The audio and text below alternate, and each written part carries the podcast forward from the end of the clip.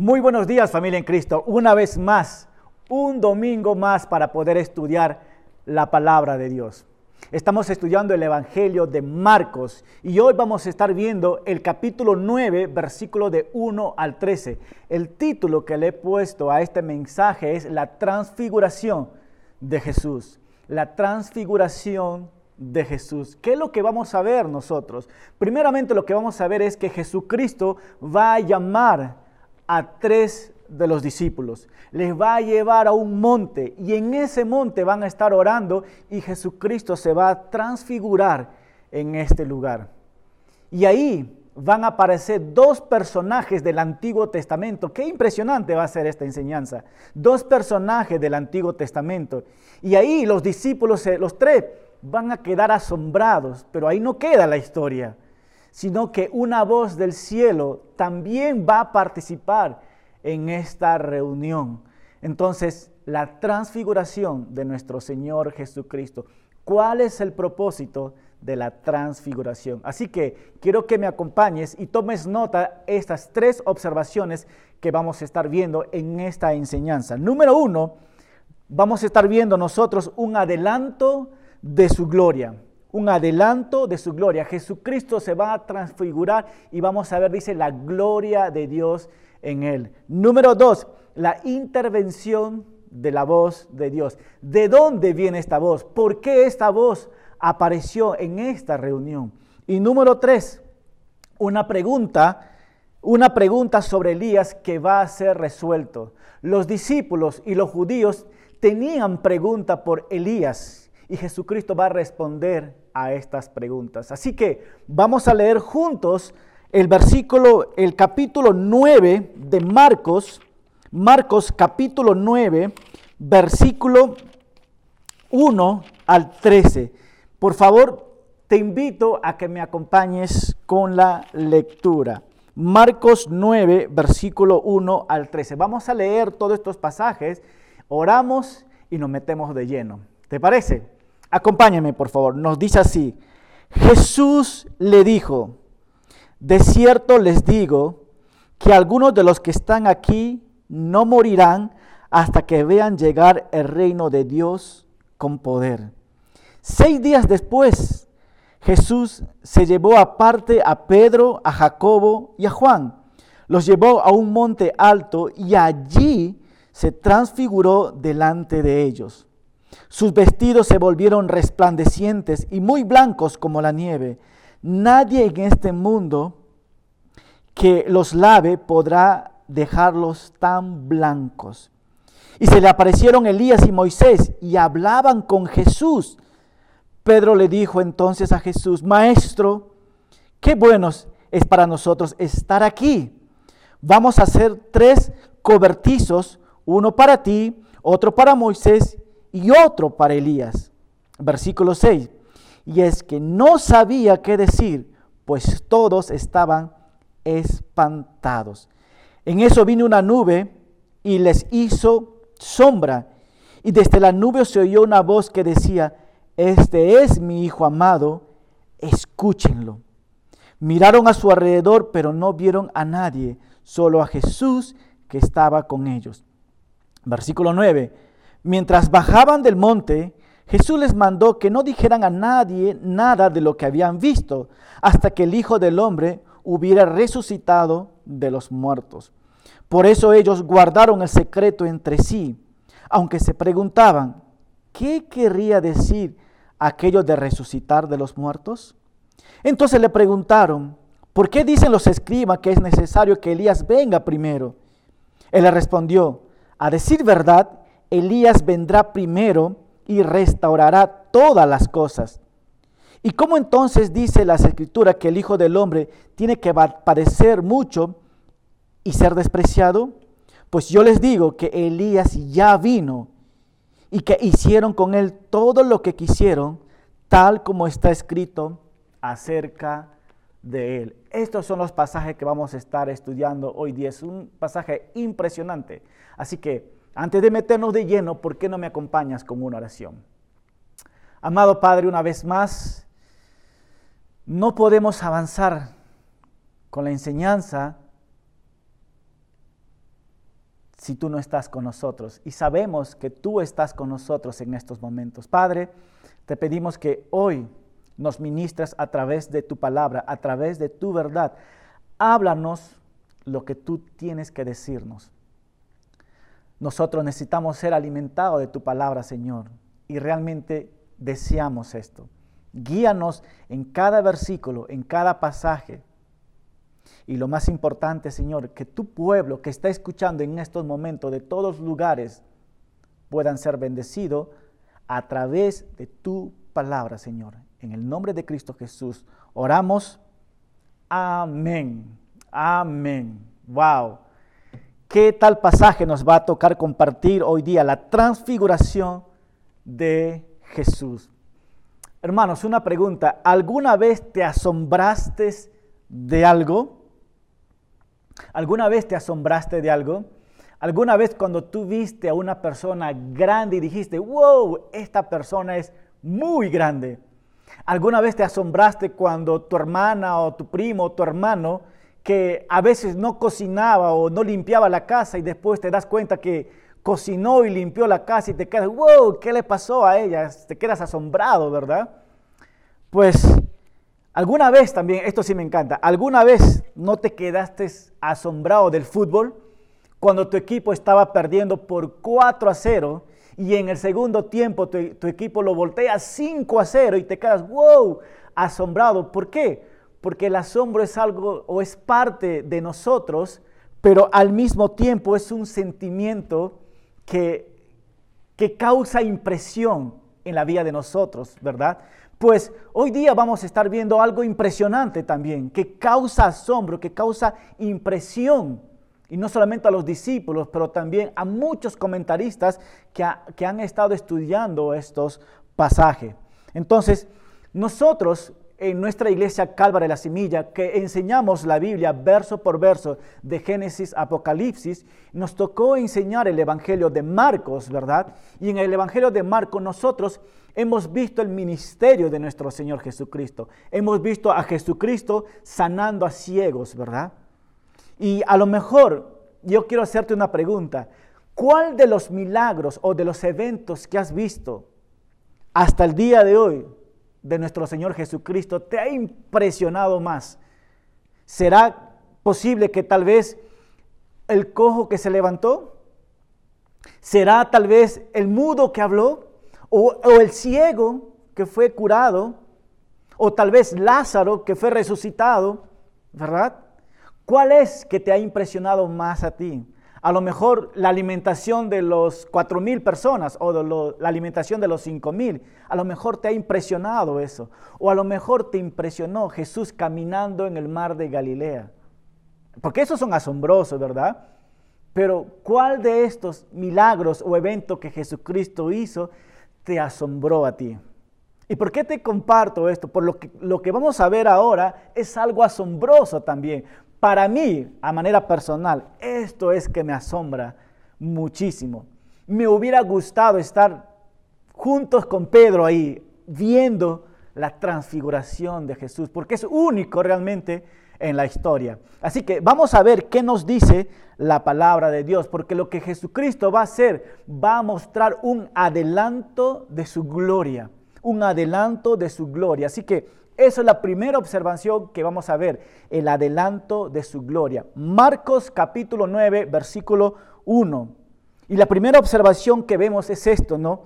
Jesús les dijo, de cierto les digo que algunos de los que están aquí no morirán hasta que vean llegar el reino de Dios con poder. Algunos de ustedes que están aquí presentes, los discípulos, ustedes que están conmigo, ¿Qué dice Jesús? Algunos de ustedes que están aquí no morirán hasta que vean, ¿qué dice? El reino de Dios con poder. ¿A qué se está refiriendo Jesucristo con estas palabras? Porque es obvio que los discípulos están ahí. Uno de ellos va, muchos de ellos van a tener que ver, ¿qué dice? El reino de Dios con poder. Nuevamente, ¿a qué se está refiriendo esto? Si nosotros agarramos el contexto en el versículo 2, seis días después nos dice que Jesucristo se va a transfigurar ahí y vamos a ver el reino de Dios figurando en la figura de Jesucristo. Es muy posible que de esto, de este evento, esté hablando Jesucristo, porque no todos vieron este evento, solamente algunos, ¿verdad? Y el versículo 2 nos dice básicamente, seis días después, Jesús llevó aparte a Pedro, a Jacobo y a Juan. Acuérdate de estos nombres, Pedro, Jacobo y Juan. Y lo que va a hacer nuevamente Jesucristo es transfigurado delante de sus discípulos. Este evento es el plan de Dios. Este evento ya estaba en el itinerario de Jesucristo y también sabía a quiénes iba a invitar. Ahora, lo que podemos ver nosotros es que Jesucristo no invitó a todos, invitó solamente a algunos discípulos, mejor dicho, solamente a tres discípulos. Y la pregunta que nosotros nos hacemos, ¿por qué Jesucristo permitió o invitó a estos tres discípulos para este evento impresionante?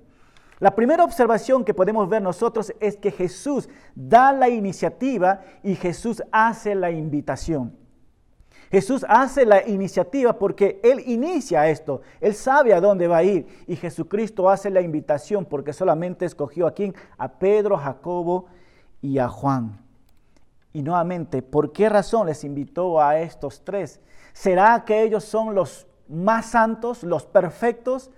No creo que fuera eso. Yo creo que estos tres eran los más necesitados realmente, que realmente querían estar con Jesús. Es muy posible que los tres estaban más aptos de querer aprender. Es muy posible que ellos también eh, tenían el, el deseo de estar más pegado con Jesús. Y si nosotros vemos la historia también, es que Jesucristo perdón, los discípulos, tanto como Pedro, cumplió algo muy importante en la, en la, historia de la iglesia. Jacobo también y Juan también ocuparon grandes posiciones dentro de la iglesia primitiva. Entonces es muy posible que Dios, que Jesucristo esté trabajando con ellos con un propósito, porque Jesucristo siempre tiene un propósito con las cosas que hace. Entonces, para mí, a manera personal, Jesucristo es muy posible que les haya llamado porque ellos son los más necesitados, como tú y yo. Necesitamos completamente de nuestro Señor Jesucristo y Él siempre está llamando, no solamente a ti y a mí, está llamando a todos realmente para que podamos ver su reino, poder ver con nuestros propios ojos la transformación que Él hace en nuestras vidas, realmente, ¿verdad? Pero no solamente es la primera vez que Jesucristo ha llamado a estos tres personajes. Ya había habido unas ocasiones más. Nosotros vimos en Marcos capítulo 5, versículo 35, con la hija de Jairo, ¿verdad?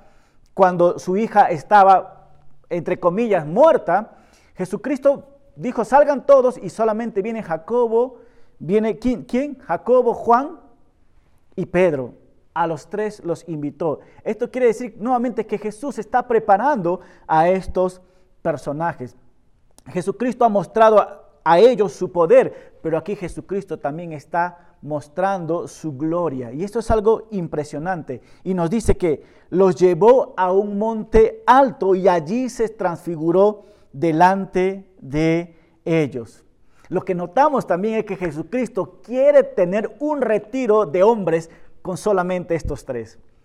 O sea, vamos, eh, fue en la noche que los llevó a la montaña. Seguramente prendieron una luz para caminar en, aquel lugar, pero los llevó en la oscuridad, ¿verdad?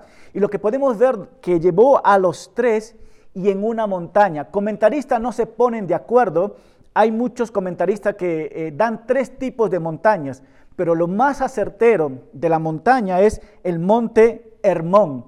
El monte Hermón. Muchos comentaristas piensan que la transfiguración fue en este lugar. Si es así, el monte Hebrón o Hermón tiene de altura 2.835 metros sobre nivel de mar. Es un monte realmente muy alto. Y nos dice que allí se transfiguró delante de ellos. Y la palabra transfigurar en el griego habla de metamorfo. Metamorfo es la palabra griega, que significa transfigurar, transformar o cambiar de forma. Entonces, hermano, ¿qué realmente significa la transfiguración de Jesús? O la palabra transfigurar, ¿verdad? Entonces, la transfiguración significa básicamente ver la verdadera naturaleza de Jesús en gloria. ¿Qué significa la transfiguración de Jesús? Significa básicamente ver la verdadera naturaleza de Jesús en gloria. Esto es impresionante realmente, ¿verdad? Y cuando hablamos de gloria, no es una gloria que es prestada como va a ser con nosotros, sino es una gloria que le pertenece a Jesucristo. Pero lo que me llama más la atención es que Jesucristo está siendo ahí 100% hombre, pero 100% Dios, 100% humano y 100% en gloria. Lo que me yo estaba meditando en esto y estaba diciendo, ¿cómo es que Jesucristo realmente podía aguantar o soportar no mostrarse completamente en gloria y solamente aguantar y estar 100% como hombre? Eso es algo impresionante, porque Jesucristo tiene el poder para mostrar toda su gloria. Y aquí vamos a ver solamente una parte, pero nuevamente me llama mucho la atención cómo Jesucristo se ha guardado y se ha, se ha sometido al 100% como humano, ¿verdad? A no, a no mostrar su gloria eh, eh, a todos sus discípulos realmente o a toda la gente, pero en este caso está mostrando solamente algunos, pero se ha guardado realmente él, ¿no? En pocas palabras, Jesucristo ha, evitar, ha evitado por mucho tiempo mostrar su gloria, lo que realmente le pertenece a él. Sin embargo, podemos ver también que Juan escribiendo en Juan 1.14 nos habla también que él escribe que nosotros vimos la gloria de Dios. Incluso Pedro también escribió que nosotros fuimos testigos oculares de su gloria. Entonces es algo que marcó el corazón y la mente y los ojos de los discípulos a poder ver este evento, ¿verdad? Versículo 3 nos dice, ¿no? Sus vestidos se volvieron resplandecientes y muy blancos como la nieve, y nadie en este mundo que los y nadie en este mundo que los lavara podría dejarlos blancos. Recuerdo hace tiempo cuando tenía quizás dos semanas de casado, dos semanas de casado, mi esposa me, me preguntó, amor, me dijo, ¿cuál de los detergentes son buenos? ¿Cuál de los detergentes son que da un buen olor? Y lo más interesante, ¿cuál detergente lo deja blanco a los polos blancos o a las camisas blancas?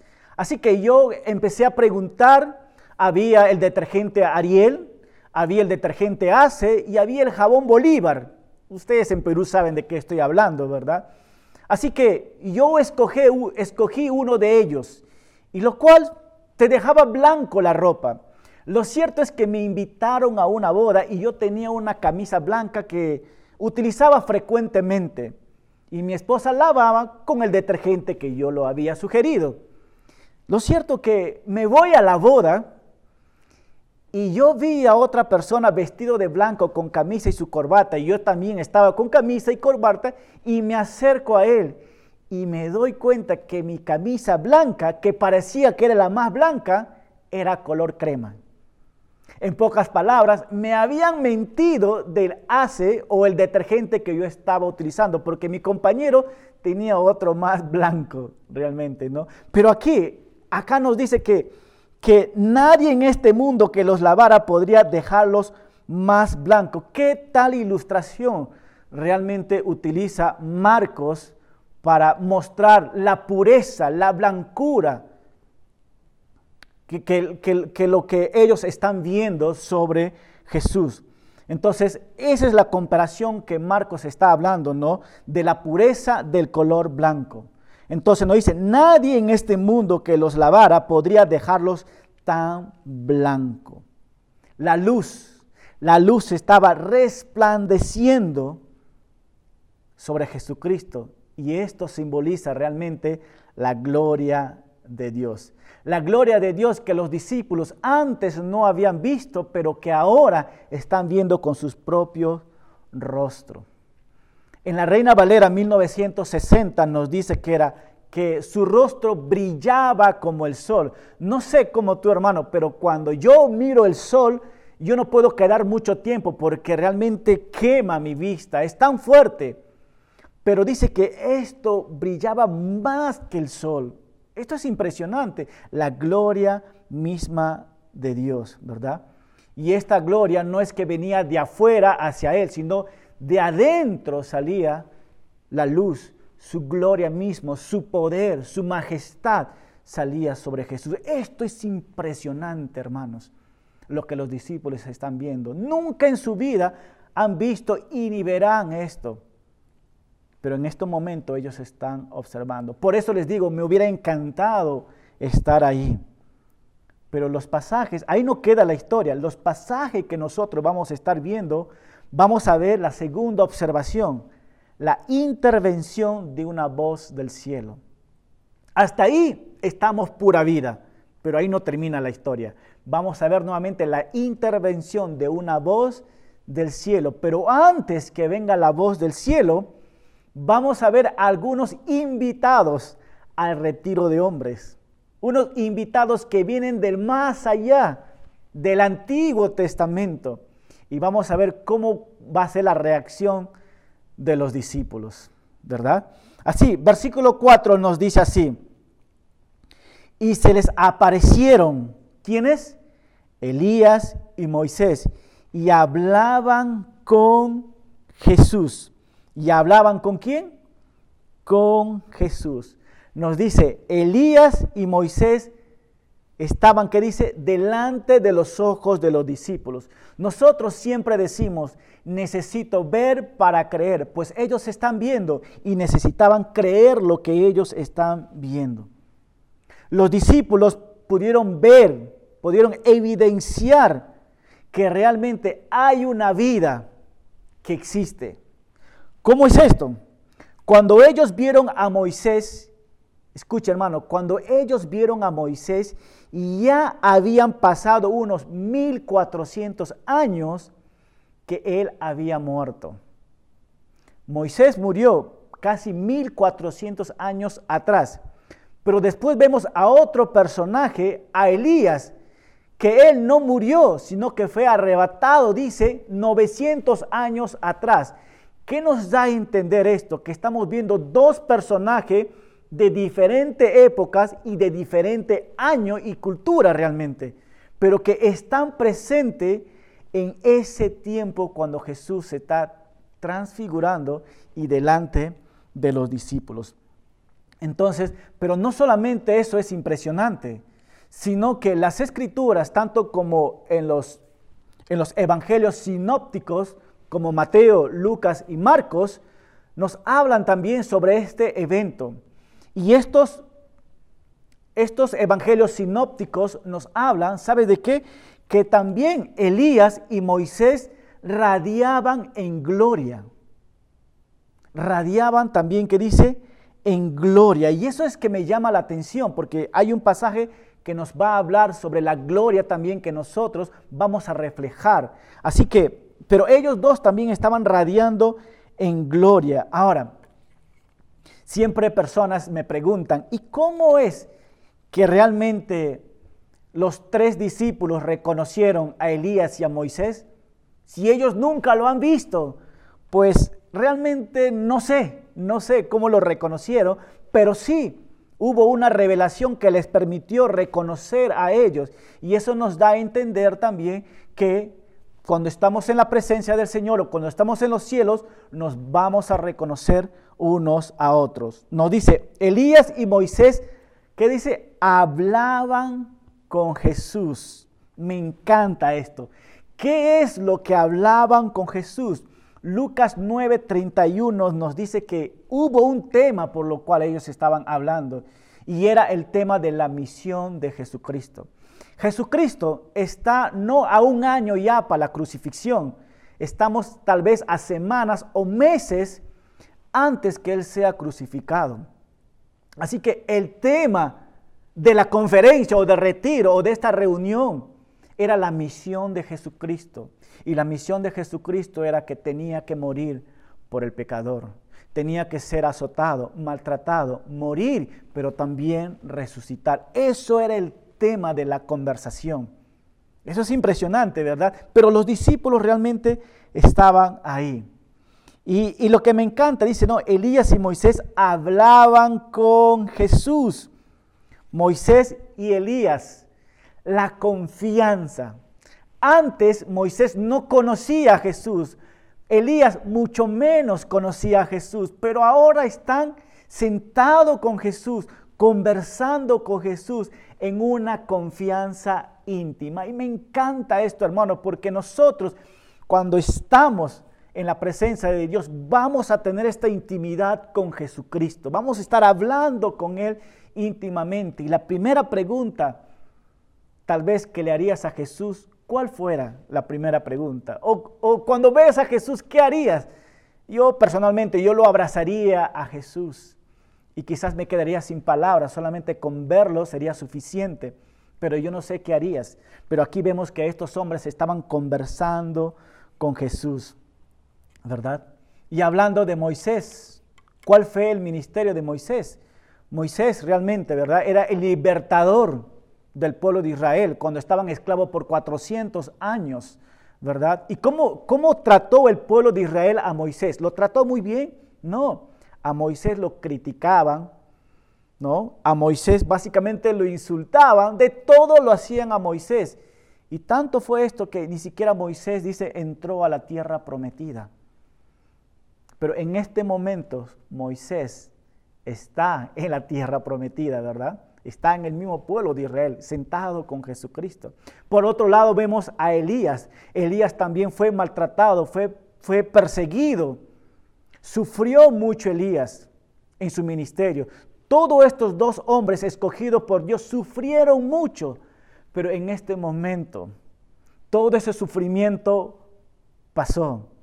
No más dolor, no más sufrimiento, pero que ahora están en esta intimidad con Jesús. Ya pasó todo esto, pero ahora están en esta intimidad. Qué lindo, ¿verdad? Así va a pasar con nosotros también, hermano. Y nuevamente quiero hacer recordar que estos dos hombres estaban radiando también en gloria, pero una gloria prestada.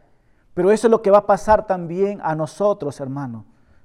Hay una gloria realmente, hay una iluminación que es reservada también para ti y para mí. Colosenses 3:4, ¿qué nos dice? Colosenses 3:4 nos dice así, cuando Cristo, que es la vida de ustedes, escucha, se manifieste, entonces también ustedes serán manifestados en Él ustedes serán manifestados en Él. ¿En qué dice? En gloria. ¡Wow! Esto es impresionante, hermanos. Esto es impresionante. Nosotros, tú y yo. Y ese realmente me causa humildad, hermano. Porque ¿cómo es posible que tú, pecador, yo, pecador, merecemos brillar con la gloria en Jesucristo. Pero no es por lo que merecemos, hermano, sino por lo que el Señor Jesucristo ha hecho por nosotros. Y es una gloria prestada que Él nos da, que Él nos ofrece a nosotros. Vamos a, brillar, digamos, también Qué lindo, ¿verdad? Me emociona esto realmente. Me emociona porque conozco mi vida, cuánto fallo al Señor. Yo sé que también fallas al Señor. Sufrimos en este mundo, lloramos en este mundo, pero también todo esto va a pasar. Pero hay una gloria que nos espera. pero lo más lindo es estar con Jesucristo, ¿verdad? Es algo asombroso realmente. Entonces, ¿qué es lo que podemos ver nosotros acá, no? Ah, quiero hacer una pregunta rápidamente. ¿Por qué el Señor no escogió a Abraham, a David, a Jacob? ¿Por qué escogió específicamente a Moisés y a Elías para este evento tan importante y especial? Es una buena pregunta, ¿no? Muchas, muchas personas se hacen esta pregunta realmente. Y como dije, ¿no? Este evento se hace más interesante cuando aparecen estas dos figuras del Antiguo Testamento, ¿no? Moisés, y ustedes saben, como dije, ¿no? Moisés es el libertador del pueblo de Israel. Dios ha utilizado a Moisés para revelar su ley. Dios le dio a Moisés la ley para que Moisés le diese al pueblo, ¿verdad? Mientras que Elías fue uno de los primeros profetas, en pocas palabras, Elías representa a los profetas y Moisés representa a quién? A la ley. Y cada uno representa al tipo de ministerio que tenía. El tipo de ministerio de Moisés era el libertador y el dador de la ley. El tipo de ministerio de Elías es que los profetas, realmente, la escuela de los profetas. Entonces, ¿por qué ellos aparecieron? ¿Por qué ellos dos? Bueno, pues porque estos dos básicamente nos muestran que están aprobando lo que Jesucristo va a hacer como el Mesías. Pero también nos muestra a nosotros que Jesucristo es el sucesor de la ley, pero que también representa a los profetas, ¿verdad? Pero también nos habla de esto, que es lo más importante, que tanto como la ley y los profetas hablaban de Jesucristo, ahora los dos se unen para dar y mostrar a Jesucristo lo que se viene en su ministerio. Y por eso estos dos personajes están ahí, ¿verdad? Entonces, en pocas palabras, hermanos, estos dos, la ley y los profetas, hablan de Jesucristo y Jesucristo está frente de ellos cumpliendo de lo que ellos ya habían hablado anteriormente. En pocas palabras, la ley y los profetas hablan de mí, dice Jesucristo, y de mi misión. Y yo estoy cumpliendo esta misión. Por eso están estos dos personajes. Pero también, ¿qué representa Elías y Moisés? Representa también dos formas de estar en la presencia del Señor. Uno, en la muerte, en el caso de Moisés, murió y después fue a la presencia del Señor. Elías no murió, sino que fue arrebatado y estaba, ¿qué dice? En la presencia de Dios. Y ambos estaban presentes en gloria hablando con Jesucristo. Son dos maneras de poder estar en la presencia de Dios o estar en el cielo. Y es por eso que nosotros también, si no morimos, si nosotros morimos, estamos en la presencia de Dios. Si el rapto viene en este momento, ¿estamos dónde? En la presencia del Señor. Entonces, dos formas de entrar al reino. Versículo 4.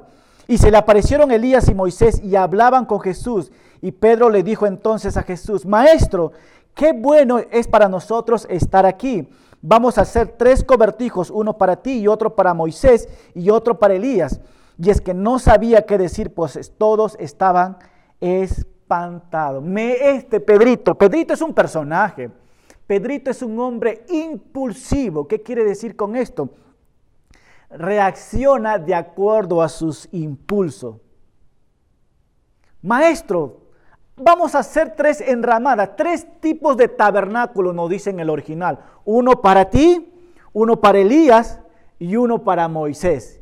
Lo que Pedro estaba haciendo, estaba comparando a Jesús y poniendo al mismo nivel que, que los dos personajes, realmente como Elías y Moisés. Estaban poniendo al mismo nivel. Pero las escrituras nos dice que Pedro estaba diciendo estas cosas porque no sabía más nada que decir. En pocas palabras, Pedrito, si no sabes qué decir, papá, mejor no digas nada, quédate mm, en silencio. ¿Y, qué aplicación podemos ver nosotros acá? Muchas veces, cuando estamos impresionados por algo, queremos hacer cosas y somos impulsados también como Pedro, hacemos cosas que no agradan a Dios y que también tú no sabes lo que estás haciendo. ¿Y cuántas veces nos hemos metido en problemas cuando hemos actuado impulsivamente en nuestras vidas? ¿Cuántas veces nos hemos, nos hemos caído en problemas por actuar impulsivamente, verdad? Y aquí nos dice, no, porque no sabía qué decir. Pedro actuó en base a su temor. Y muchas veces decimos cosas necias sin pensar porque estamos en, temor o porque estamos asombrados en estas cosas, ¿verdad? Pero Pedro está ofreciendo maestro, vamos a hacer una enramada, ¿les parece a ustedes? Y, lógicamente, piensa esto, hermano. Si Pedro quiere hacer una enramada, ¿dónde va a encontrar primeramente los materiales si estás en la noche? ¿Dónde vas a encontrar las carpas para ponerlo? ¿Dónde si estás en, en la montaña? ¿Verdad? Entonces es ilógico, pero a veces nos pasa así cuando no sabemos qué decir. Pero mientras que Pedro está hablando, mientras que Pedro está dando su voz o su voto, hay una voz del cielo que va a intervenir. Versículo 7. En ese vino, ¿qué dice? En ese mismo instante vino una voz y le hizo sombra. Presta atención, chequea esto. Y le hizo sombra. Y desde la nubio se oyó una voz que decía, este es mi hijo amado, escúchenlo. Wow. En pocas palabras, Pedro, si tú estás ofreciendo esto, cállate. La voz tuvo que intervenir, ¿verdad? La voz tuvo que interrumpir a Pedro. Y es interesante porque la voz de Pedro fue intervenido por dos acontecimientos sobrenaturales que realmente infundieron más temor a estos tres discípulos. Ahora, presta atención. Si Moisés y Elías les sorprendió a ellos, a los discípulos, pues prepárate con esta voz, pues hermano. Dios mismo con su voz presentándose en este evento. ¿Verdad? Un acontecimiento, una nube brillante y una voz del cielo. Wow. Escucha, hermano. Si la presencia de Moisés y de Elías sirvió, dice, ¿no? Como una aprobación implícita, porque los dos representaban la ley y los profetas, ¿verdad? Y el cumplimiento en Jesucristo, pues la voz de Jesucristo es la aprobación explícita. ¿Qué quiere decir? La voz mismo está aprobando lo que Jesucristo va a hacer en su misión. En pocas palabras, Dios mismo estaba de acuerdo en la misión por lo cual Jesucristo estaba siendo enviado. Y por eso Dios dice, no, este es mi Hijo amado, a Él escuchen. Y es interesante, no nos dicen estos pasajes, pero en Lucas nos dice que cuando los discípulos escucharon la voz de Dios, nos dice que ellos se postraron, bajaron la cabeza y se postraron con, cabeza al rostro. Porque esto es impresionante, pues hermano, porque en el Antiguo Testamento tú dices que tú no puedes ver a Dios, porque si tú ves puedes caer muerto. Así que ellos mismos, cabeza al suelo, estaban postrados delante de Dios. Y Dios dijo, no, Él es mi Hijo amado, Así que a Él deben oír. A Él deben oír. Escucha hermano, anteriormente, no en estos pasajes, la semana pasada nosotros vimos a Jesús, ¿verdad? Que Él estaba hablando. Estaba hablando a la multitud y estaba hablando a sus discípulos. ¿Ustedes recuerdan qué habló Jesucristo a la multitud y a sus discípulos? Ustedes recuerdan que Jesús les invitó a ellos, ¿verdad? Que el que quiere ser mi discípulo, que dice, debe que negarse a sí mismo, tomar su cruz y seguirme. Y el Padre está diciendo, a Él deben escucharlo. Si Jesucristo les dice que tienen que negarse, tienen que tomar su cruz y seguirlo, pues escucha, hermano, a Jesús. En pocas palabras, hasta este momento, ¿qué es lo que te ha hablado Jesús, hermano? En este momento estamos nuevamente negarnos a nosotros mismos, tomar nuestra cruz y seguirlo. Ya había hablado Jesús a sus discípulos esto. Y Jesús y Dios a Él deben escuchar. Pero Jesús también dijo otras cosas, que muy pronto Él tenía que morir, ¿verdad? Y que va a ser azotado, y que va a ser entregado por los escribas, y que va a morir y que va a resucitar al tercer día. Y Dios está diciendo, a Él oíd, porque eso es su visión. En pocas palabras, Pedro, presta mucha atención. Si tú quieres detener la obra de mí establecido en la eternidad, no te interfieras. Escucha a Jesucristo, eso es su misión. La semana que viene vamos a ver nosotros que Jesucristo va a enseñar el servicio también. Pero lo dejo ahí nomás, ¿no? Nos dice así, ante este, Él es mi Hijo amado, a Él debemos oír, a Él debemos escucharlos, escucharlo. Hebreos 1, Hebreos capítulo 1, versículo 1 al versículo 2, nos dice así, cáptalo hermano, Dios, habiendo hablado muchas veces, ¿cuántas veces habló Dios? Muchas veces, ¿verdad? Y de muchas maneras en otro tiempo a los padres por los profetas. Ahí está, por Moisés, por Elías y por otros profetas. Dios ya había, utilizado a ellos muchísimo. Pero cáptalo esto, ¿verdad? En estos postreros, o sea, en estos tiempos, ahora Dios eh, eh, en, estos postreros días nos ha hablado por el Hijo, a quien constituyó heredero de todo y por quien asimismo hizo el universo. Lo que está diciendo, hermanos, nuevamente, Jesucristo ha utilizado a muchos siervos de Dios para comunicar, pero ahora eh, es Jesucristo el comunicador. A Él tenemos que oír. Es impresionante, ¿no? ¿A quién tenemos que oír, hermano? A Jesucristo. Y quiero parar un momento aquí, hermano. Nosotros deberíamos escuchar a Jesús. Amén. Sí, deberíamos escuchar a Jesús. Si Pedro, si Pedro se considera un maestro, pues escuchémoslos como maestro, ¿verdad? Si Juan Calvino, si Juan Calvino, perdón, déjame formularlo mejor a esto. Charles Spurgeon, Charles Spurgeon, uno de los más grandes predicadores de la historia, él cita esta frase. ¿Ok? Si Pedro es nuestro maestro, llamémoslo así. Si Calvino es nuestro maestro, llamémoslo así. Y si John Wesley es nuestro maestro, pues llamémoslo como maestro.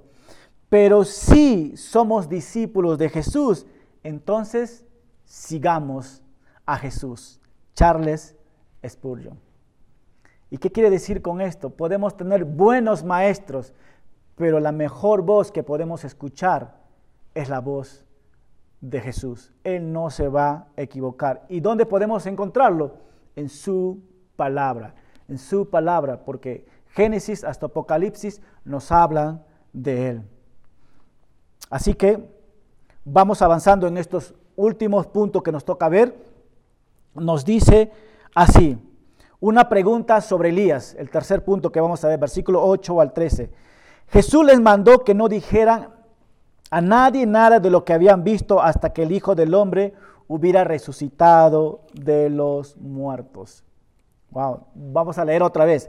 Jesús les mandó que no dijeran nadie a nada de lo que habían visto hasta que el Hijo del Hombre hubiera resucitado de los muertos. En pocas palabras, muy simple. Pedro, Jacobo y Juan lo que ustedes han visto aquí en gloria, han escuchado la voz de Dios, quédense mudos, no digan nada a nadie. Pero van a decir, después de mi resurrección, recién ustedes van a poder comunicar de lo que han visto en estos momentos. Y la pregunta es, ¿por qué Jesucristo está diciendo esto a sus discípulos? Porque primeramente, si los discípulos van y cuentan a, los demás, la gente no va a creerlo. ¿Verdad? Si los milagros que Jesucristo hacía, la gente se maravillaba, pero otro grupo de gente le decía que hacía milagro por el poder de Belcebú, ¿verdad? Pero imagínate que los discípulos en este evento explicase, pues Jesús sabe de lo que por lo cual está prohibiendo a ellos, pero el enfoque no tanto iba a ser la transfiguración, el enfoque iba a ser más la, la muerte y la resurrección de Jesucristo, porque ahí no solamente esto confirma su transfiguración, pero también confirma su poder sobre la muerte. Entonces, ustedes se quedan calladitos nomás, hermanos, ¿verdad? Entonces, y, y realmente, como dije, no Pedro y Juan mencionan en sus cartas cuando ellos escriben, ¿no? Juan nuevamente dijo, ¿no? Nosotros vimos la gloria de Dios con nuestros propios ojos, ¿verdad? Y Pedro dijo, dijo, también que nosotros escuchamos la voz de Dios y vimos la gloria de nuestro Señor. Entonces, estas palabras y esto lo que vieron quedaron grabado en la mente de los discípulos. Versículo 11 nos dice así. Entonces, les preguntaron, ¿por qué dicen los escriban que es necesario, los escribas que es necesario que Elías venga primero? Él les respondió, a decir verdad, Elías vendrá primero y restaurará todas las cosas. ¿Y cómo entonces dice la escritura que el Hijo del Hombre tiene que padecer mucho y ser despreciado? Pues yo les digo, dijo Jesús, que Elías ya vino y que hicieron con él todo lo que quisieron, tal como está escrito sobre él. Una tarea para tu casa, hermano. Lea Malaquías capítulo 4, versículos 5 al 6. Y aquí nos habla algo fascinante sobre lo que iba a hablar sobre Elías. A lo mejor, vamos a leerlo mejor. Malaquías 4, versículos 5 y 6 nos dice así.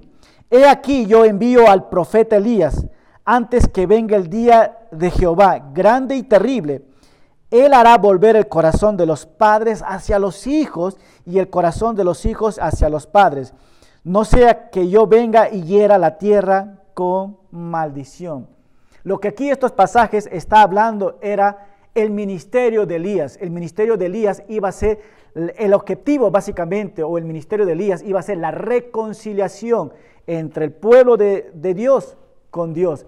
El trabajo de Elías iba a ser esto, mantener la conexión para una restauración de corazón. Entonces, eso era el motivo por lo cual Elías iba a venir para anunciar.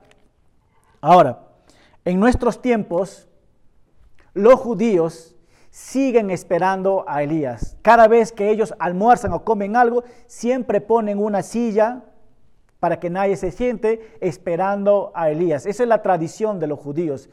Pero Jesucristo nos dice algo muy interesante. O los discípulos hacen una pregunta, ¿no? ¿Por qué dicen los escribas que es necesario que Elías venga primero? O sea, cáptalo esto, hermano.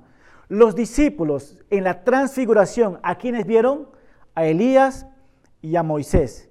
Y ellos en su mente no podían entender si Jesucristo es el Mesías y aquí está Elías, ¿por qué Elías no se queda? ¿Por qué Elías desapareció también?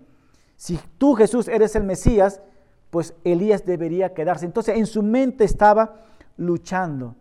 Y es por eso que Jesús dice, a decir verdad, Elías ya vino. Elías ya vino. Y cuando dice así, ¿de quién entonces está hablando? Está hablando básicamente de quién? De Juan el Bautista. Juan el Bautista no era la, reencarnación de Elías, pero él tenía el ministerio de Elías y el espíritu de Elías para reconciliar al pueblo de Dios con Dios mismo. Eso era el ministerio de Juan el Bautista. En pocas palabras, Elías ya vino enfocándose en Juan el Bautista con el ministerio de Juan y con el espíritu de Elías. Entonces, por eso, ¿cuál era el trabajo de Juan el Bautista? Anunciar que el rey viene, anunciar que el Mesías viene. Entonces, eso es el espíritu de Elías que representa a Juan el Bautista. Entonces, hermanos, aplicaciones finales. La transfiguración de Jesucristo. ¿Cuál es el propósito para nosotros? La transfiguración de Jesucristo. Tres puntos muy importantes por lo cual quiero cerrar este mensaje. Número uno, ¿cuál es el propósito? Número uno, nos revela, la transfiguración nos revela que Jesucristo es el Hijo de Dios. Número dos, nos revela que Jesús es el Mesías. Y número tres, nos revela también la gloria de Jesucristo, pero también nosotros vamos a ser glorificados. ¡Wow! ¡Qué lindo, ¿verdad? Entonces, número uno, nos revela que Jesús es el Hijo de Dios. No solamente los profetas y la ley nos muestra al Hijo de Dios, pero Dios mismo afirmando que este es mi Hijo amado, a Él debe de escuchar. Entonces, hermano, ¿Cómo es posible que en nuestros tiempos nieguen la deidad de Jesucristo? El Padre nos está diciendo, a Él escuchen. Él es la tercera, la segunda persona de la Trinidad. 100% Dios, 100% hombre. Dios Padre, Dios Hijo y el Espíritu Santo, la Trinidad. Y aquí Jesucristo está presente. Él es mi Hijo, a Él deben escuchar. Entonces, la transfiguración nos revela que Jesús es el Hijo de Dios. Número dos, la transfiguración nos revela que Jesús es el Mesías, porque aquí nos muestra realmente, Él es el Mesías, el, que va, el escogido, el ungido para cumplir la misión. ¿Y cuál era la misión? Morir por ti, por mí, para darnos vida eterna. Una vida y una vida abundante, nos dice, para todo pecador. Él es el ungido. Pastor, ¿qué tengo que hacer yo para ganarme la vida eterna? No, nada. Ya alguien lo ha hecho por ti y eso se llama Jesucristo. Él es el ungido. Tú no eres el ungido. Tú no eres el Mesías. Pero Jesucristo sí es el Mesías, el puro, el santo, el que murió por nosotros. Entonces, Él está reafirmando su misión. Y por último, Jesús será glorificado. Hemos visto parte de su gloria ¿Dónde se encuentra Jesucristo en estos momentos? Se encuentra de gloria en gloria, a la diestra del Padre. Nos dice que nosotros también seremos glorificados juntamente con Él. Y quiero leer estos pasajes para ir concluyendo. Colosenses 3, 4 nos dice así, cuando Cristo, ¿puedes repetir hermano? Cuando Cristo, que es la vida de ustedes. Jesucristo es la vida de ustedes. Claro que sí, es mi vida y es tu vida, hermano. Se manifieste. Algún día lo vamos a ver nosotros. Entonces también ustedes serán manifestados con Él en gloria. Wow.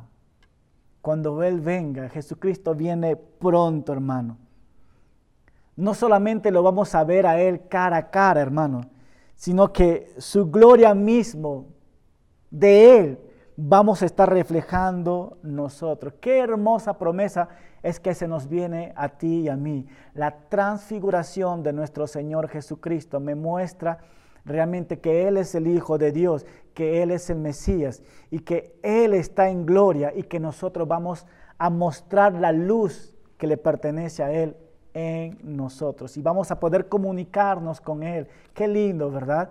También la transfiguración nos muestra Elías y Moisés que la vida no termina después de la muerte, hermano.